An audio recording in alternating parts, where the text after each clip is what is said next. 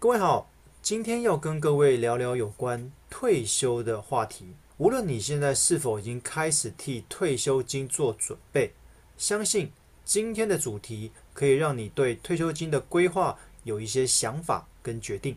一位 CFP 的日常，两个观念，让劳退自行提拨六趴，成为你退休金的规划基础。其实自从有了劳退新制之后，让劳工就企业支付的那一层退休金可以带着走。无论你接下来要跳槽几间公司，当下公司的老板都必须要提拨至少员工薪资的六趴，以累积该员工未来的退休金。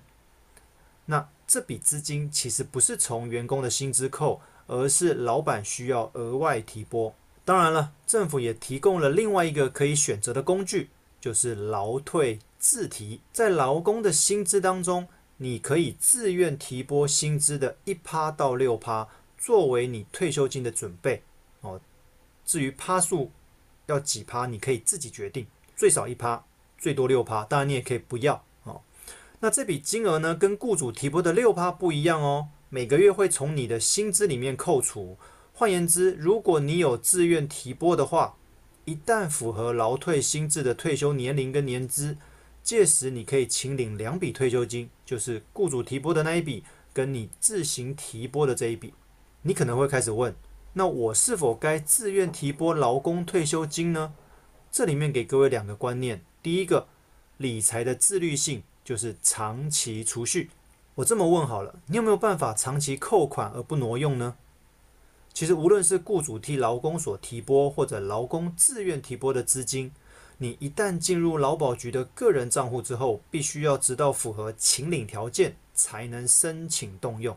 那这一般都是六十岁以后的事情。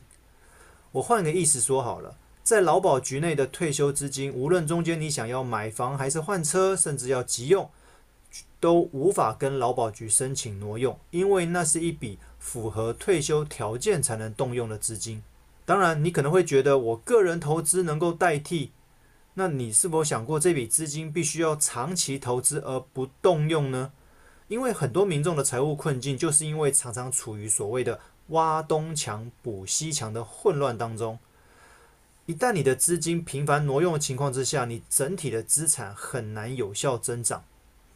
如果未来想要有更好的退休资金，却做不到长期投资所需要的自律，你要如何说服自己说个人投资会比政府代管来得好呢？上面说的一切，你只有专款专用，培养纪律，才有实现的可能。第二个观念，投资的自律性，长期投资。我再问，你有办法长期投资而不受波动的影响吗？其实长年期的平均年化报酬率要多少，各位才会满意？五趴、七趴还是十趴呢？投资的持有时间一旦被拉长，期间的风吹草动、上下震荡等等的频率还有次数一定会增加。除非你有足够的投资定性，否则其实很容易就沦为期待短线赚价差的投资模式。过去一些投资的新闻曾经有提到过。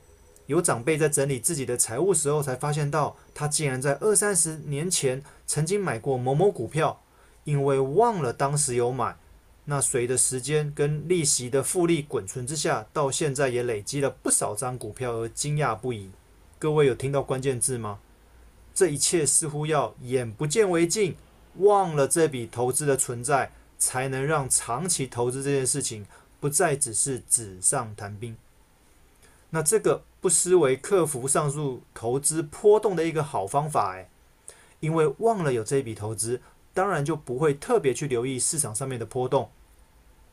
所以我们可以从无感扣款开始，扣款投资，让自己没有感觉，才能有机会让自己忘掉投资的贪婪与恐惧。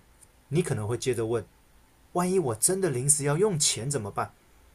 其实说老实话。只要你的资金被设定为中长期的理财目标，相信很多人会有这样子的疑虑。那这个问题的答案还是那四个字：专款专用。临时要用钱，你应该要从紧急预备金来动用才对。如果没有这笔资金的话，请你可能要重新检视一下手边的资产配置。我们先从累积紧急预备金开始，再累积闲钱进行投资，顺序可不能颠倒。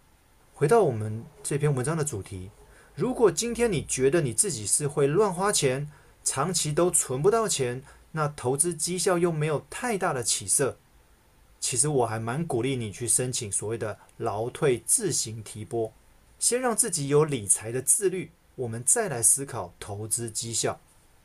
相信未来的你会感谢现在的你。